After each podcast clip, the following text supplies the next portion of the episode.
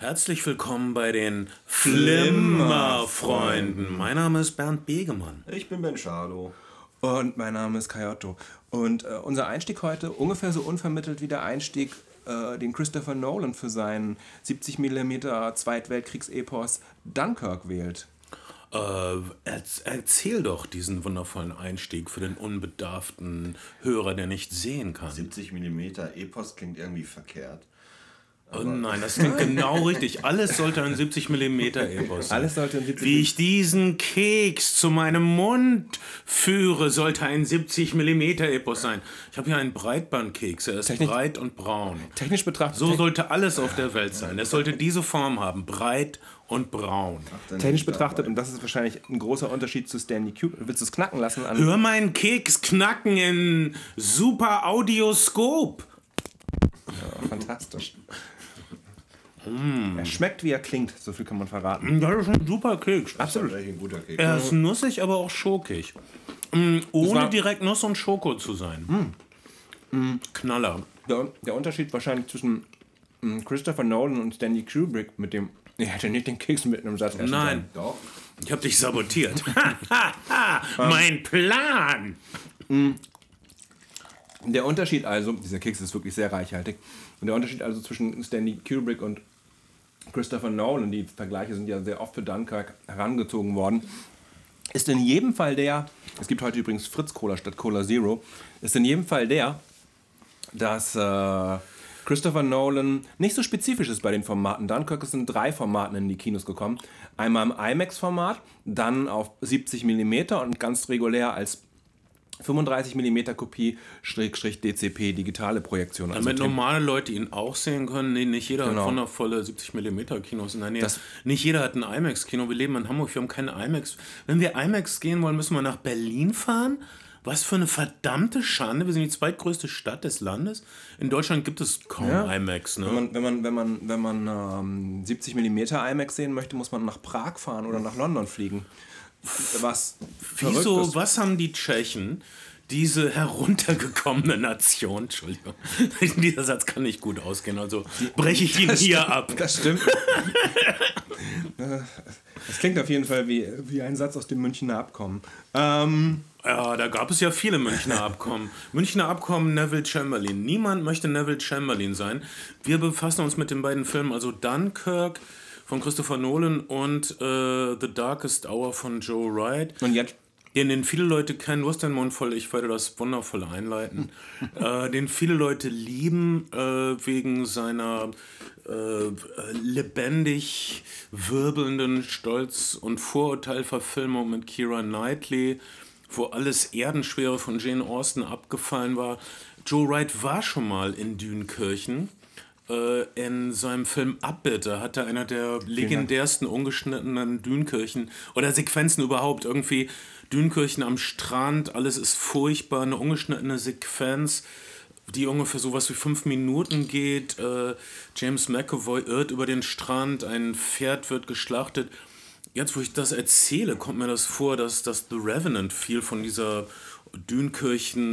Dünkirchen-Desaster am Strand-Szene geklaut hat. Äh, wenn, wenn The Revenant nicht von Tarkovsky geklaut hat, hat es von dieser Dünkirchen-Desaster am Strand-Szene geklaut.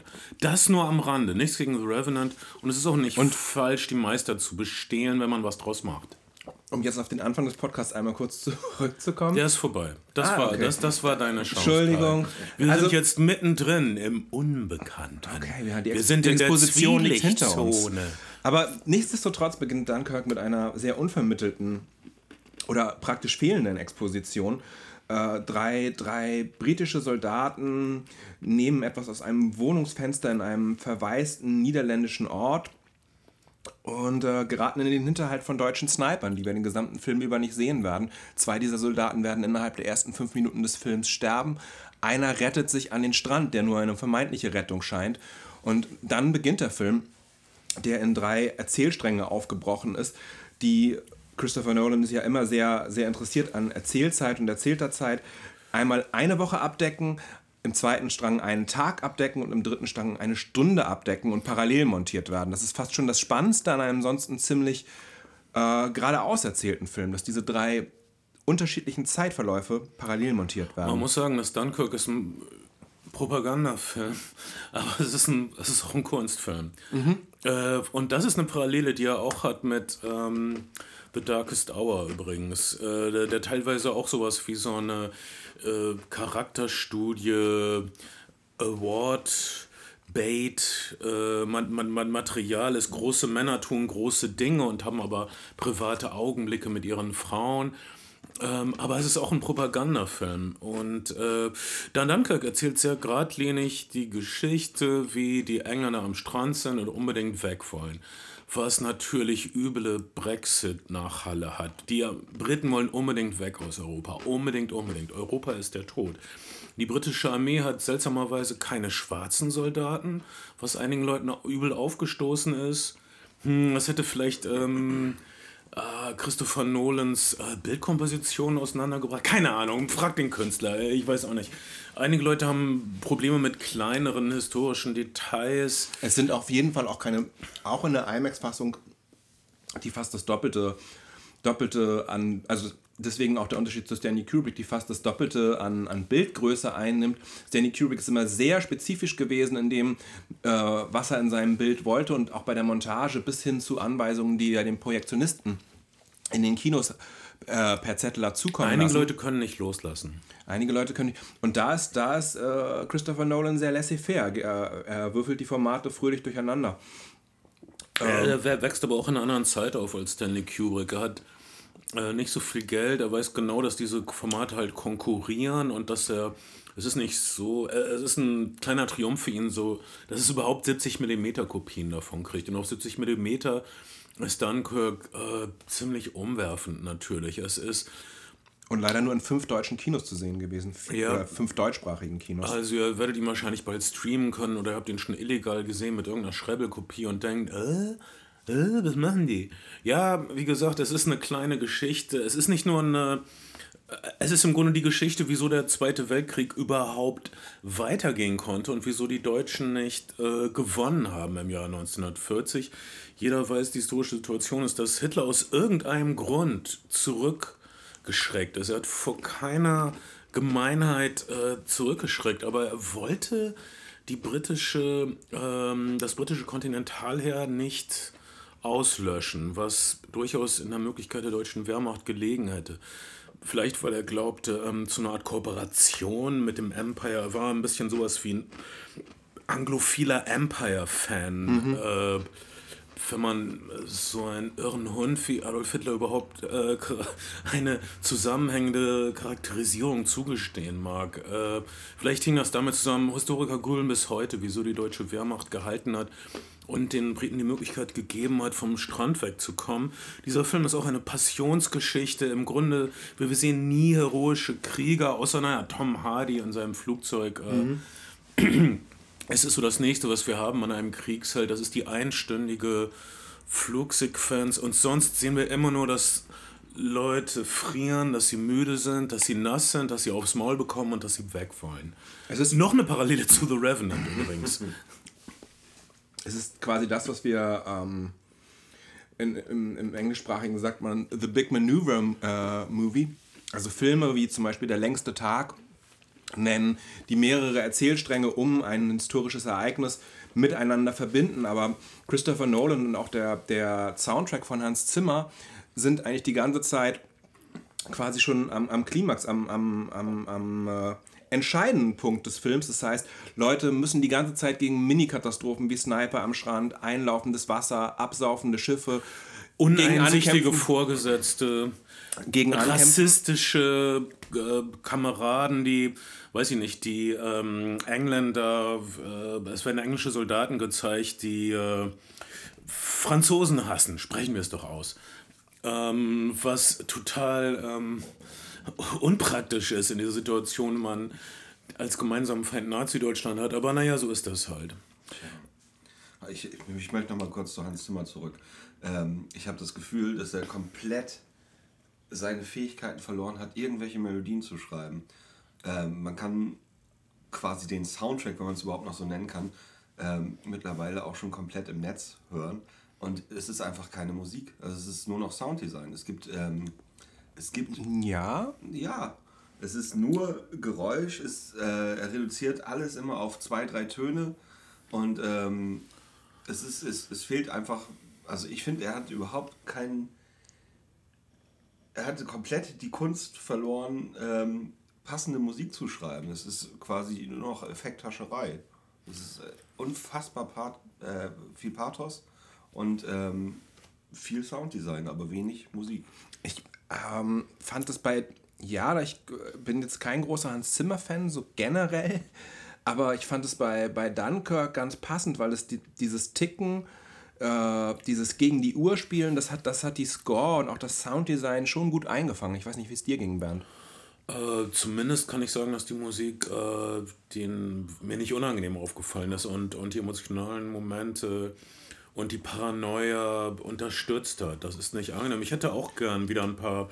Ich hätte gern. Ja, ich liebe Melodien. Ich habe generell gerne Melodien. Von mir aus ähm, konnte alles schöner klingen. Gerne. Also, das stimmt. Aber du sagst, er hat sie verloren, diese Fähigkeit. Vielleicht ist er einfach auf diesem er hat sie Trip. besonders doll besessen, aber es ist auf jeden Fall.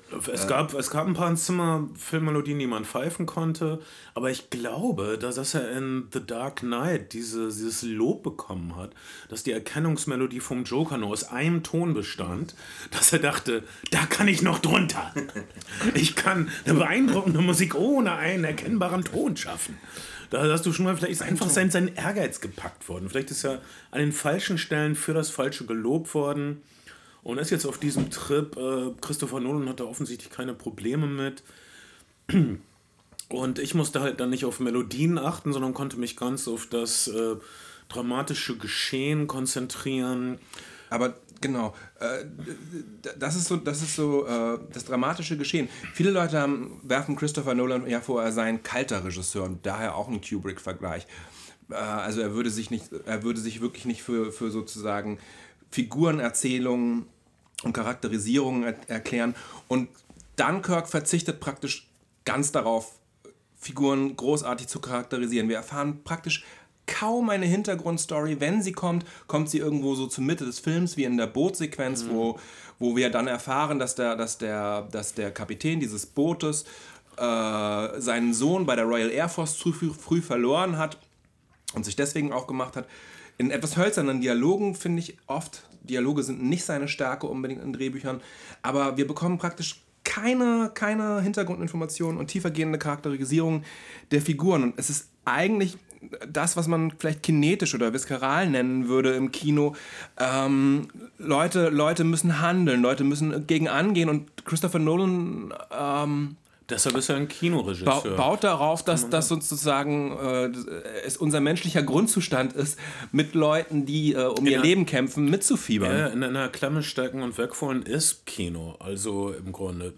Das ist, äh, er reduziert Konflikte zwischen Menschen gerne, er geht dann gerne ins Mikroskopische, dass er den Konflikt in einzelnen Menschen zeigt. Er geht gern von einem riesigen Konflikt in einen mikroskopischen Konflikt innerhalb eines Menschen. Aber das ist alles richtig, für, für was du sagst, kann ich genauso unterstreichen. Aber Christopher Nolan ist nicht abgeneigt an unseren äh, Herz. Äh, Seilen zu zerren ab und zu. Man könnte sogar sagen, der ganze Film Dunkirk ist dahin gearbeitet für einen großen melodramatischen, ich würde sagen, Propagandafilm-Augenblick, nämlich wenn die Lage komplett hoffnungslos ist. Kenneth Branagh blickt verzweifelt über die graue, leere See und sie da, sie ist voll mit hunderttausenden kleinen Booten. In Wirklichkeit waren es irgendwie tausend oder so in, in, Wirklichkeit sind die auch nicht alle auf einmal gekommen. In Wirklichkeit waren es auch 300.000 Menschen am Strand. Bei Christopher Nolan sind es vielleicht in, 5.000. Ja, in Wirklichkeit sind die auch nicht alle von den Privatbooten gerettet. Von den Privatbooten ja. haben sowas wie ein Viertel oder ein Fünftel der Soldaten gerettet. Äh, die Geschichte, die Christopher Nolan und auch der Churchill... Wobei das ja auch erzählt wird, dass es, dass es, dass es Militärboote gibt. Äh, die, ja, die, die gibt es, aber die interessieren uns nicht. So, die, sind, ja. die machen das sowieso. Wichtig ist, dass der kleine Mann für, äh, in Anführungsstrichen, unsere Jungs sorgt. Und äh, das, das ist der große melodramatische, sehr gelungene Propaganda-Augenblick. So, hey, die Heimat hat euch nicht vergessen, äh, die Heimat holt euch zurück zu der grünen Insel, wo alles besser ist. Und äh, Ja. Ähm, ihr, habt, ihr habt düstere Jahre vor euch, liebe Soldaten. Tatsächlich, dieses eine Jahr, in dem äh, England ganz alleine stand, von 1940 bis zu Pearl Harbor, von Dünkirchen bis zu Pearl Harbor, wo sie nicht wirklich offen unterstützt werden könnten, äh, konnten durch, durch die USA. Äh, zu Recht nennt man das die dunkelste Stunde, als England allein stand. Es, ähm, es gibt einen, einen interessanten Film, auch äh, 2016 gedreht, 2017, zumindest in England in die Kinos gekommen. In England heißt er The Finest, basierend auf einem Roman, der heißt Their, Their Finest One and a Half Hours. Und ich glaube, auf Deutsch heißt er Die beste Stunde oder Die größte Stunde. Und dieser Film handelt von einer jungen Copywriterin, angestellt bei einer Zeitung, die überraschend zu einem Filmstudio, das kaum kaschiert als Ealing-Studio zu erkennen ist, einberufen wird, um dort Filme zu machen. Denn der britische Propagandafilm hat ein großes Problem. Es sind fast nur Frauen, die in die Kinos gehen, denn die Männer sind im Weg. Kampf.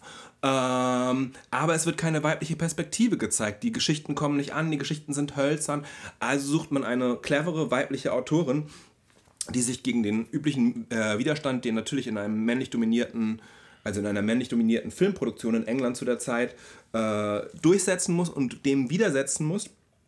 Und diese, diese junge diese junge Schriftsteller, äh, diese junge, junge Autorin und Drehbuchautorin äh, sucht, sucht ein Thema für einen abendfüllenden Spielfilm. Und das Thema dieses abendfüllenden Spielfilms ist Dunkirk, genauer genommen zwei Zwillinge, die gegen den Widerstand ihres Vaters ein Boot gestohlen haben, damit losgefahren sind und dann ist der Motor fünf Meilen vor der französischen Küste ausgefallen und sie haben eigentlich niemanden gerettet. Was keine so gute Filmhandlung da äh, bietet. Ist das ein echter Film? Also der Film ist nicht wirklich entstanden, der Film entsteht in dem Film. Und, äh, und, und da, das, das ist dann so ein bisschen Meta auch, weil natürlich für den Film es dann rund gemacht wird. Für den Film äh, fällt der Motor auch aus, wird dann aber von, auf dem Rückweg allerdings, wird von Soldaten wieder fit gemacht und diese Zwillinge sind Helden. Und, ähm, und am Ende stellt der Film die Frage, oder stellt eine der Protagonistinnen die Frage, werden die Frauen jeweils wieder zurückkehren in, diese kleine Schuh, in diesen kleinen Schuhkarton, aus dem sie jetzt hervorgekommen sind? Ist diese Box, die geöffnet wurde, mit Frauen in der Filmproduktion wieder zu schließen? Was eigentlich 2017 auch ziemlich aktuell ist im, im Zuge des MeToo-Diskurses. Aber das Bemerkenswerte ist eben daran, dass die diesen Technicolor-Film im Film drehen, auch im Übrigen, um die Amerikaner zu, für, für, für den Krieg in Anführungszeichen zu begeistern. Also das war, das, das war der nächste Anspruch an den Film, dass äh, Propagandafilme gedreht werden sollten, die die Amerikaner äh, positiv gesonnen für einen, für einen Eintritt in den Krieg äh, stimmen. Dazu komplementär, falls ihr ein Netflix-Abo habt, äh, schaut mal die äh, sehr gute, sehr unterhaltsame, sehr informative Doku-Reihe Five Came Back über die amerikanische basierend, basierend auf einem, auf einem äh, Roman. Filmpropaganda. Also nicht Roman, auf einem, Denn es sah wirklich sehr düster aus, nicht nur in mhm. Dünkirchen. Mhm. Die, die Amerikaner sahen Leni Riefenstahls Triumph des Willens und die erste natürliche Reaktion war, wir haben keine Chance gegen die Nazis. Was für ja. verrückte, ameisenähnliche Superkiller. Was soll man denn dagegen tun? Ähm, naja, wichtig war, dass ähm, man zumindest denkt, dass man überhaupt eine Chance hätte. Und äh, hier kommt Winston Churchill ins Spiel. Der Film äh, The Darkest Hour heißt der auf Deutsch die dunkelste Stunde? Ich habe keine Ahnung. Ja, ich glaube wohl. Äh, zeigt uns Gary Oldman. Er hat sich nicht fett gefressen, um auszusehen wie Winston Churchill. Er hat irgendein kunstvolles Make-up, eine mhm. sehr haben ein kunstvolle lang, Maske. Sie haben ein halbes Jahr lang mit, Prost, äh, mit, mit Prothesen gearbeitet. Gary Oldman ist um die 60 Jahre. Äh, seine Ärzte haben gesagt, wenn er sich fett frisst und dann wieder abnimmt, das macht sein Metabolismus nicht mehr mit. Ah. Mhm. Danke. Und ähm, der Regisseur Joe Wright hat dem Studio als, als Demo einen Film gezeigt, der heißt Bad Grandpa mit Johnny Knoxville, in dem Johnny Knoxville einen stark übergewichtigen, äh, böswilligen Großvater spielt. Ein ziemlich äh, solider Film, aber natürlich was ganz anderes. Was ganz anderes. Und ähm, bin ich der Du hast den auch gesehen. Ich, ich habe ich, ich hab mich ab und zu mal in Kneipenschlägereien behauptet, weil ich Bad Grandpa verteidigt habe. na, naja, ich habe mal mit einem jungen Leuten drüber geredet, die es nicht verstehen konnten. Aber Nein, Bad Grandpa ist ganz. bezog sich auf. Ja? Ich habe beide den Film echt gesehen. Ich habe den, ich hab, ich glaub, den Film echt ganz, gesehen gibt's, gibt's, und ich finde das ein ganz gelungener ja. Film über blöde Arschlöcher. Ja. Und ähm, das war auf jeden Fall die Pro, ähm, äh, wie sagt man, Prothesenreferent und sie haben einen japanischen bildenden Künstler als, als Prothesenmacher geholt, der früher sehr gut darin gewesen ist, mittlerweile eben seine Kunstwerke in Los Angeles verkauft hat und gesagt, kehr zurück zu deinen Wurzeln und mach mit uns diesen Film. Und haben ein halbes Jahr an diesem Make-up für äh, Gary Oldman.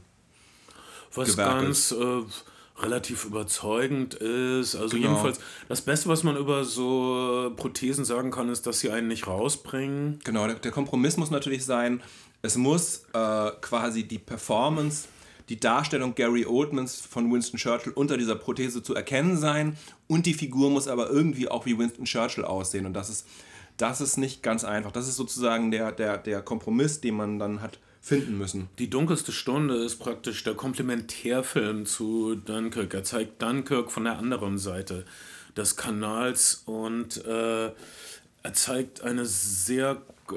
Er zeigt, wie verhasst Winston Churchill ist. Und er zeigt, äh, im Grunde ist es die Geschichte ein Mann gegen die Welt. Aber was hilft ihm? Das Volk. In. Ähm, die dunkelste Stunde gibt es, tut mir leid, dass ich damit anfange, aber ich finde das so bemerkenswert. In der in dunkelste Stunde gibt es einen Schwarzen, der huscht äh, in einer frühen Einstellung mal durchs Bild mit einer äh, Aktentasche oder so, ist also ein arbeitender Mensch und man sieht ihn später in der U-Bahn.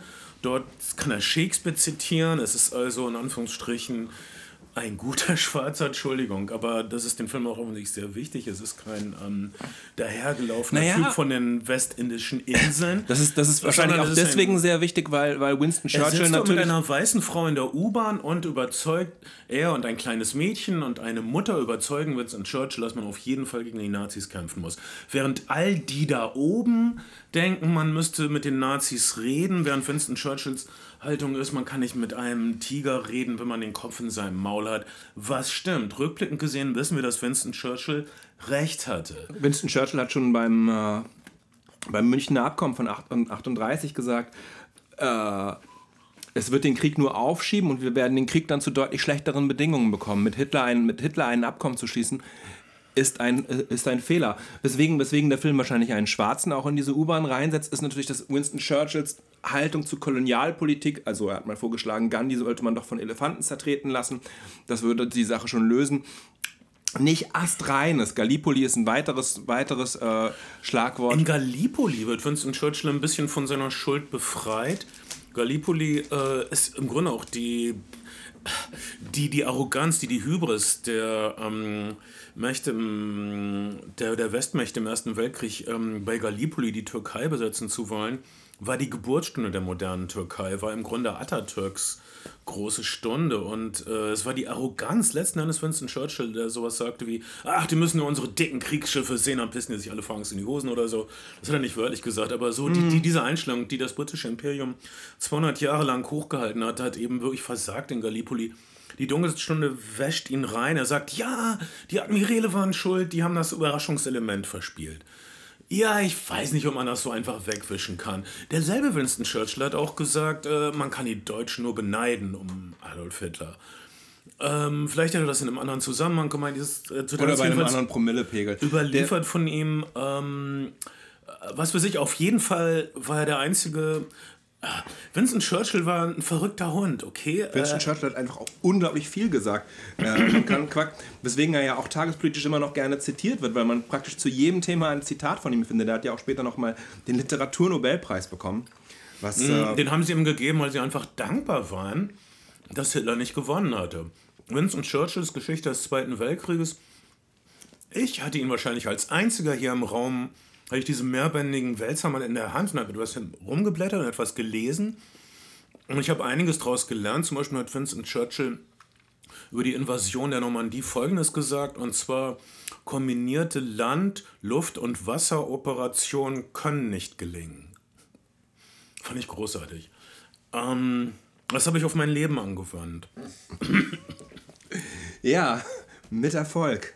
Mit Erfolg. Äh, okay, nach, okay, halt mir mal fest. Winston Churchill war ein seltsamer Typ, der Leute verwirrt hat, der widersprüchliche Dinge gesagt hat, der verrückte Vorschläge gemacht hat, der oft gescheitert ist, der große Fehler gemacht hat, die viele Menschenleben gekostet haben. Nach heutigen Maßstäben äh, ein Rassist und Kolonialist vor dem Herrn.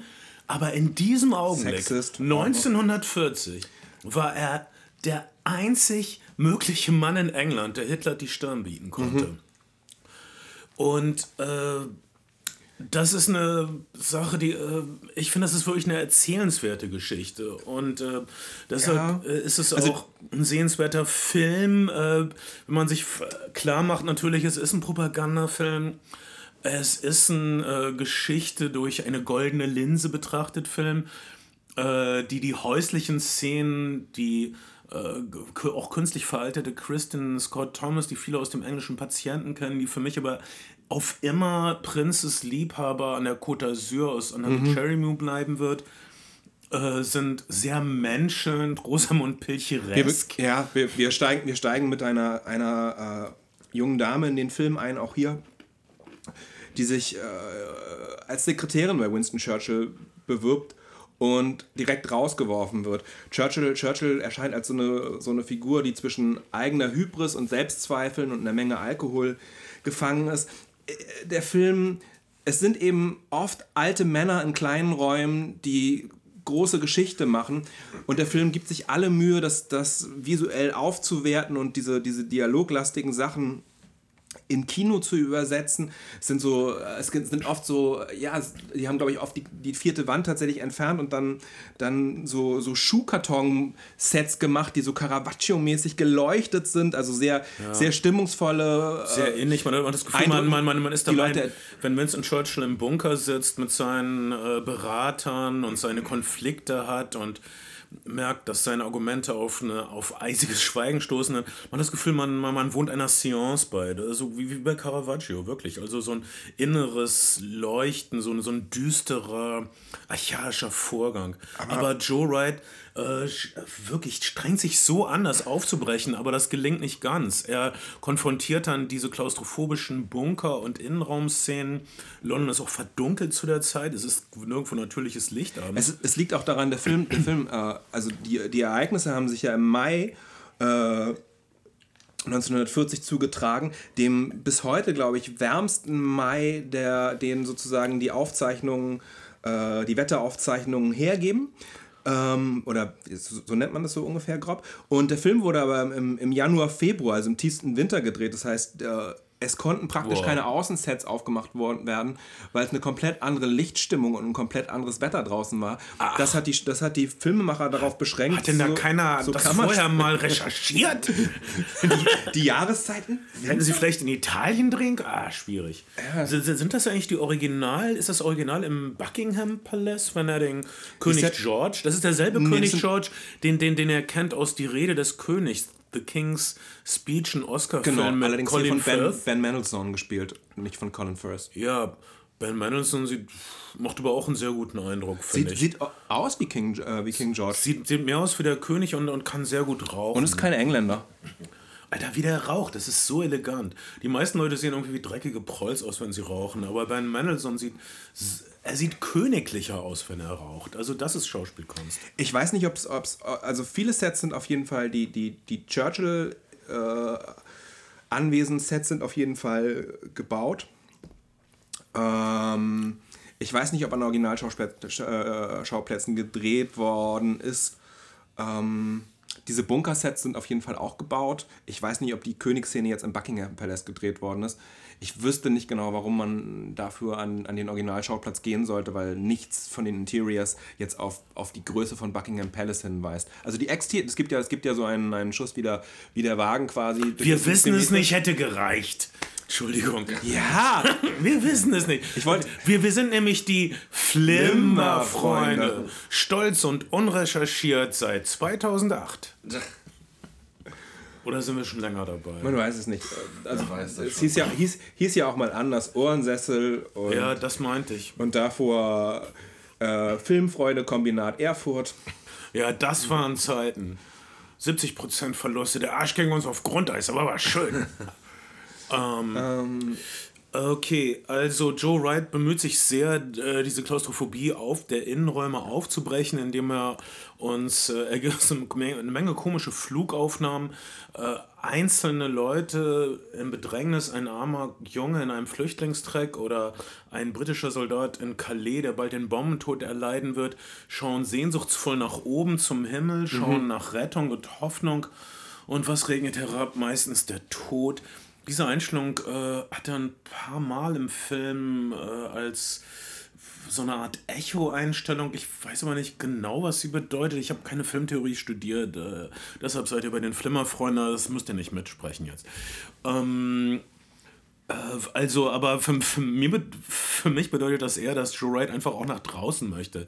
Weil äh, er, er versucht seine Kamera immer zu bewegen. Er, Ja, ja. er versucht immer Also- einen Tanz zu machen aus also seiner Einstellung. Und, und, und hier hast du Szenen, wo Winston Churchill auf dem Klo sitzt und mit Präsident Roosevelt in den USA telefoniert. Das einsamer und klaustrophobischer geht es nicht. Oh, Präsident Roosevelt, können Sie uns ein paar, sagen wir mal, Flugzeuge geben? Wir haben die doch schon bezahlt. Ja, nee, wir könnten sie zur kanadischen Grenze rollen, dann könnten sie sie rüberziehen. Das erinnert mich an viele Gespräche, die ich hatte mit Kundenhotlines. So ähnlich frustrierend, ähnlich erfolglos und äh, auch, auch auf dem Klo, auch einsam, auch mit Alkohol rechts neben dem Toilettenpapier. Ja, deshalb hat mir dieser Film schon gefallen, Winston Churchill in die dunkelste Stadt. Ich habe mich wiedergesehen in Winston Churchill. Ah, okay. Ungefähr meine, mein, meine, von, von meiner ganzen Art her ist er mir doch schon sehr ähnlich. Ich finde, der Film wird an einigen Stellen unangenehm pathetisch, etwa bei dieser U-Bahn-Szene. Oh ja. Das, das ist das so, also so unangenehm pathetisch und so bemüht, dass es, Propaganda, das ist, das ist, das ist wirklich, das ist wirklich einen aus dem Kino ekelt fast. Und an anderen Stellen, an anderen Stellen ist er dann doch ganz schön hölzern. Also natürlich ist das eine beeindruckende Performance, aber man kommt der Figur Winston Churchills äh, zwischen diesen Hybris-Momenten und den Momenten von größten Selbstzweifeln nicht so richtig nah. Man erfährt nichts wirklich Neues. Es ist natürlich eine beeindruckende schauspielerische Leistung von Gary Oldman, der man da beiwohnen darf und er wird bestimmt den ein oder anderen Preis dafür erhalten in der Award-Season. Aber als Film, als Ganzes, ist es, finde ich, eine ziemlich trockene und öde Angelegenheit über die zwei Stunden sind es dann doch, die der Film irgendwie länger das ist, hat. Ich glaube, das Problem ist eben auch, dass sie versuchen, Winston Churchill zu sympathisch zu machen. Und äh, wenn sie ein bisschen mehr. Der Typ war ein Arschloch auch. Äh, wahrscheinlich war er mehr ein Arschloch als ein netter Typ, der aufs Volk gehört hat.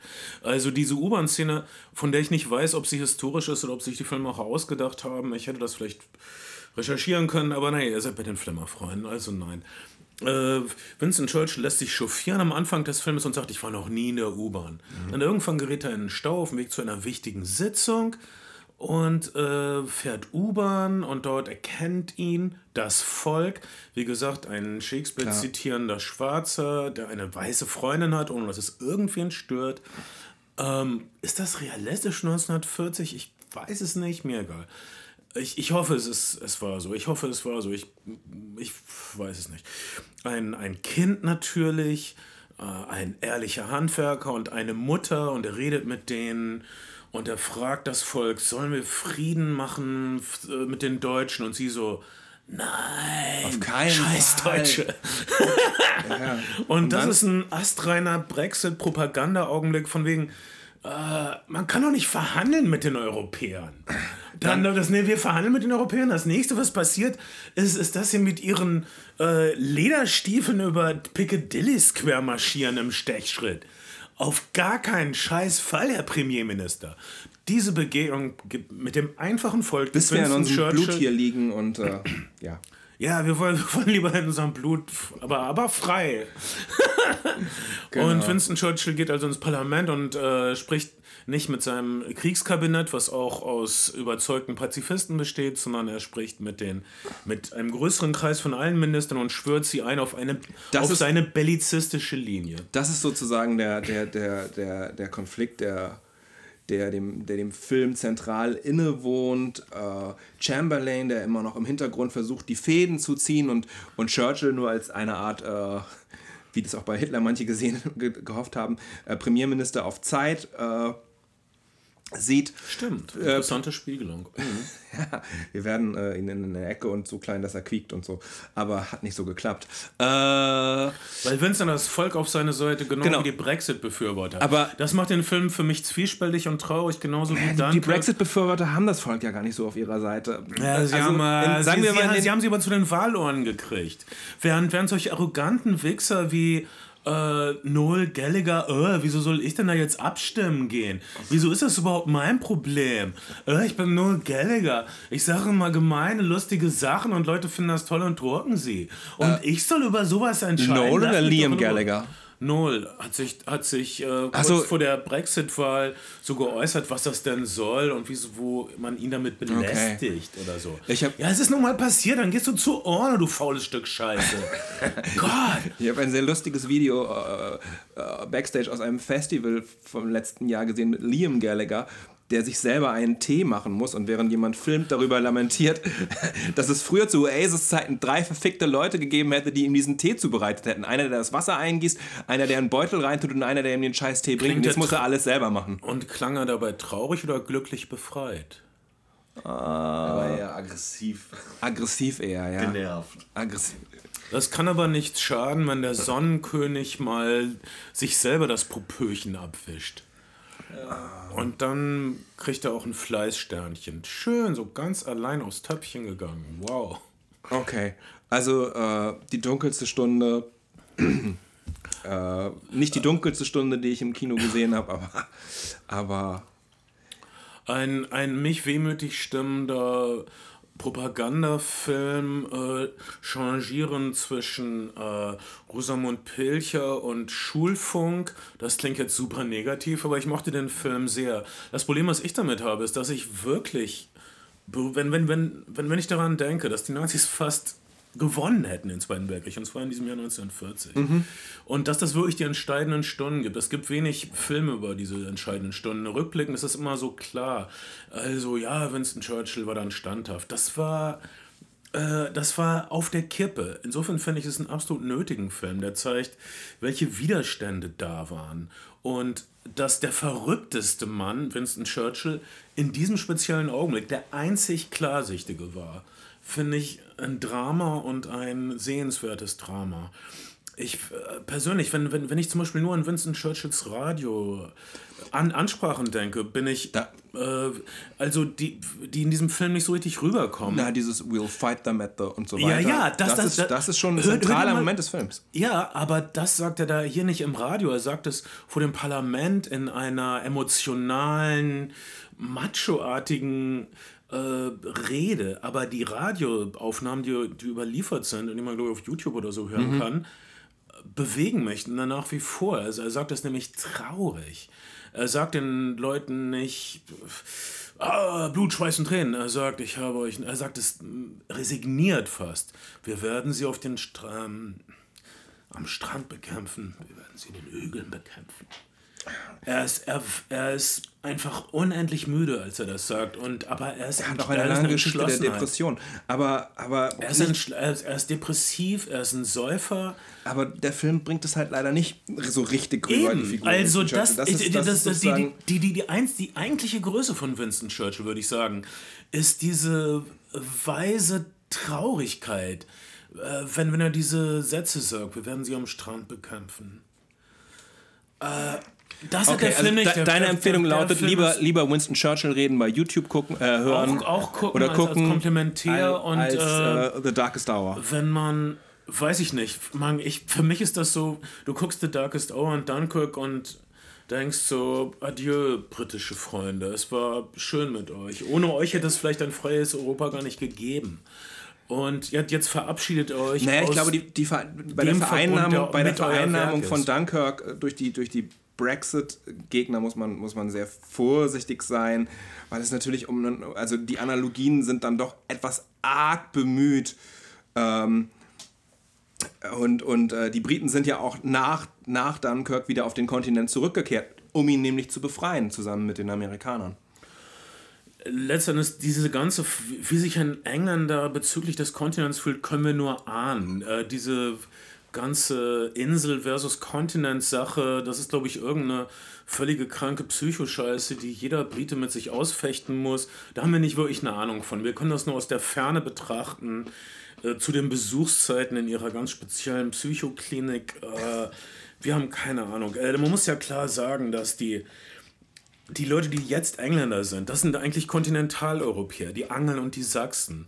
Und die echten Engländer, die echten Briten sind die Waliser und die Schotten. Das sind die mhm. Briten, die sich zurückgezogen haben, weil die Angeln und Sachsen zu äh, sie getötet haben.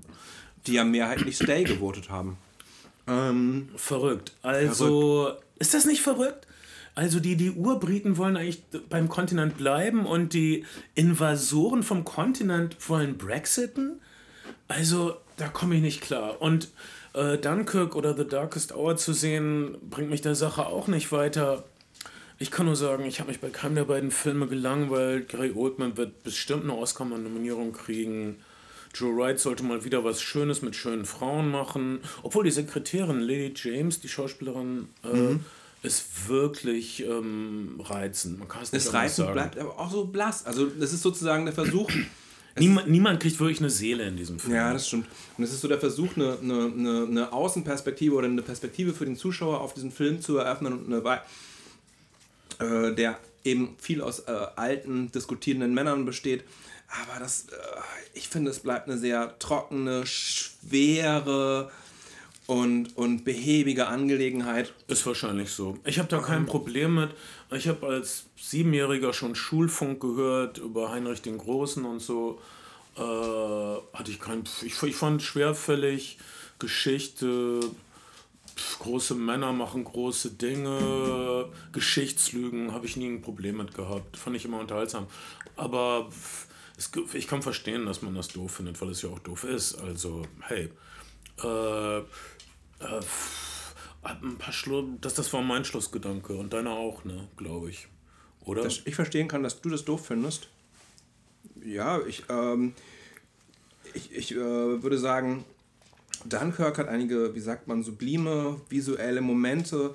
Die, es ist immer wieder faszinierend, Christopher Nolan dabei zuzusehen, wie er sich überlegt, mit Zeit umzugehen, wie bei ihm ein Schnitt mal eine Sekunde bedeuten kann und manchmal auch 15 Jahre, selbst in seinen Batman-Filmen.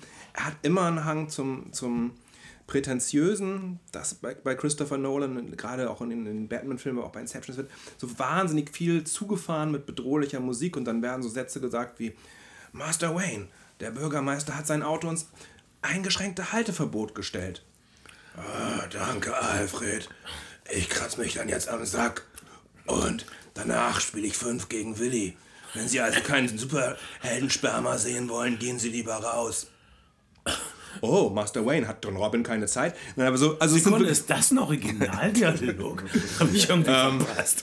Nein, aber es, aber es ist so, es ist wirklich so, dass, ähm, aber, ähm, diese, diese, diese. Fünf gegen Willi ist eine Redewendung, eine Umschreibung für Masturbation? Ja. Aus mein, aus mein, aus Gute mein, Idee. Aus meinem. Es, es Hallo, war Mike Krüger. Es war, genau. Es war, der, es war der Schulhof meiner Grundschule und ja, es war. Das glaube ich. Aber Krüger. du bist jetzt fort von dort. Diesem Kai, du bist jetzt hier bei uns. Ja, aber wie, wie sagt man, man, äh, man, man kann mich aus Neumünster nehmen, aber Neumünster nicht aus mir. So ist es leider. Ja, das kann man. Ähm, äh, ja, also. Country Boy at Heart. Äh, äh, man, man, man, man kann sich Dunkirk wirklich, wenn man ihn noch auf der Leinwand irgendwo zu sehen bekommt, unbedingt ansehen. Das ist auf jeden Fall eine Erfahrung. Von der Darkest Hour würde ich ehrlich gesagt, oder Darkest Hour heißt er nur, heißt er nur, würde ich ehrlich gesagt abraten. Es gibt nicht viele, viele Gründe dafür, extra ins Kino zu gehen. Lieber vielleicht einen gemütlichen Beamerabend machen mit äh, Their Finest, der ganz charmant ist. Den sollte man auf jeden Fall. Ich habe noch nicht gesehen. Ich habe echt Lust, den zu gucken. Und ich, ich schließe mich da an. Äh, die dunkelste Stunde würde ich allen Leuten wie mir empfehlen, die gerne steife Propaganda schenken mögen. Die ähm, geschichtsklittend und ähm, emotional sind. Ich fand das immer richtig. Aber was weiß ich, wenn man die echte Geschichte möchte, kann man ja mh, hm, recherchieren, was wir nicht tun. Also, ach, ich kann nichts gibt's, weiter gibt's außer ein, ein Netz aus Lügen spinnen. Mhm. Hey Ben, du warst ein bisschen, ähm, bisschen still. Ähm, müssen noch ich war, glaube ich, gar nicht stiller als sonst. Ich würde gerne, also mein, mein Schlussplädoyer wäre, glaube ich, dass ich generell dieses Genre Kriegsfilme, Ach. ich würde ich gerne abschaffen und dafür äh, das Genre des Analogiefilms erschaffen. Ich finde, Kriegsfilme sollten nur in Form von Analogien in fiktionaler, in fiktionalen Welten spielen. Also Star Trek. Nein. Also hast du alles richtig gemacht. Ben hat nämlich alle Star Trek-Serien, alle Star Trek-Serien gesehen. An einem Stück, das hat ein halbes Jahr gedauert. Es, ich, ich empfinde leider, leider an dem Genre echt, äh, also Darkest Hour ist ja jetzt kein klassischer Kriegsfilm, aber so am klassischen Kriegsfilm und auch an, an so Filmen wie Der längste Tag empfinde ich leider, leider sehr viel, sehr viel, also ich gucke die sehr lustvoll, muss ich sagen. Und ich, und ich habe auch, hab auch sehr gern auf, äh, auf, auf, auf, auf Spielekonsolen Nazis mit Maschinengewehren in den Kopf geschossen. Ich, ich weiß nicht, ich, ähm, Da hatte ich aber eine andere Waffe gewählt. Für einen gezielten Kopfschuss. naja, musst du wissen. okay. Ähm, Ähm, ja, ich weiß, was du sagen willst. Ähm, Darkest Hour und Dunkirk sind weniger Kriegsfilme als Filme, die zu Kriegszeiten spielen. Äh, es gibt kaum direkte ähm, Auseinandersetzungen in diesem naja, Film. also da, Dunkirk ja schon, also ist, ja, es Also ist ja schon so ein Big dann, dann, Film. dann, Briten unter Druck. Briten haben Probleme mit dem Festland. Briten glauben nicht, dass man mit Deutschland verhandeln sollte. Das ist leider die dunkle Aussage und die dunkle Wahrheit äh, dieser Filme. Äh, wenn man in diesem Gefühl sch- masochistisch schwelgen will, sollte man sie beide sehen und das ist meine Empfehlung. Ähm, okay, das war's für diese Woche von den Flimmerfreunden. Wir sehen uns bald, aber wir hören uns noch eher.